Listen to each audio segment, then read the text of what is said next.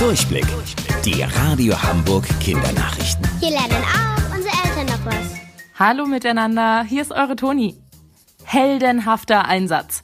Stellt euch vor, ihr geht mit euren Eltern spazieren, plötzlich hört ihr laute Schreie und entdeckt ein kleines Kind im eiskalten Wasser. Ziemlich beängstigend. Maxim aus Mülheim ist das passiert. Ohne zu zögern ist der 27-Jährige losgerannt, um einen Vierjährigen zu retten, der ins Wasser gefallen war. Zur Bild sagte er, äh, ich habe nur die Mutter auch anlaufen gesehen, aber ich war deutlich schneller und ähm, konnte das Kind quasi noch packen und äh, zum Ufer bergen. Ich habe einfach gehandelt und ich denke, wenn man darüber nachgedacht hätte, hätte man vielleicht gezögert oder gewartet. Ich weiß es nicht es ist schon gut, wie es gekommen ist. Dem geretteten Jungen geht's gut. Zum Glück musste er nur einen Tag im Krankenhaus bleiben und ist jetzt wieder zu Hause bei seiner Familie. Ein großes Danke an Maxim für seinen Mut, unser Held der Woche.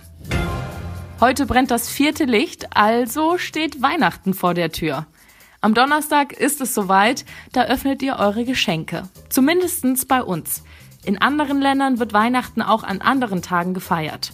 In Amerika werden die Geschenke zum Beispiel erst am Morgen des 25. Dezembers geöffnet. Stellt euch das mal vor. Also ich würde nachts kein Auge zumachen können. In Spanien müssen die Kinder sogar noch länger warten.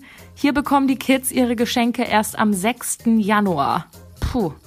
Das ist der Tag der heiligen drei Könige. In der kirchlichen Weihnachtsgeschichte ist Jesus am 24.12. geboren. Die heiligen drei Könige sind aber erst am 6. Januar mit ihren Geschenken gekommen, um sie Jesus zu bringen. Deswegen werden in Spanien die Geschenke erst an diesem Tag geöffnet. Wusstet ihr eigentlich schon? Angeberwissen. Im Weltall wird die Entfernung in Lichtjahren gemessen. Ein Lichtjahr sind fast 9,5 Billionen Kilometer.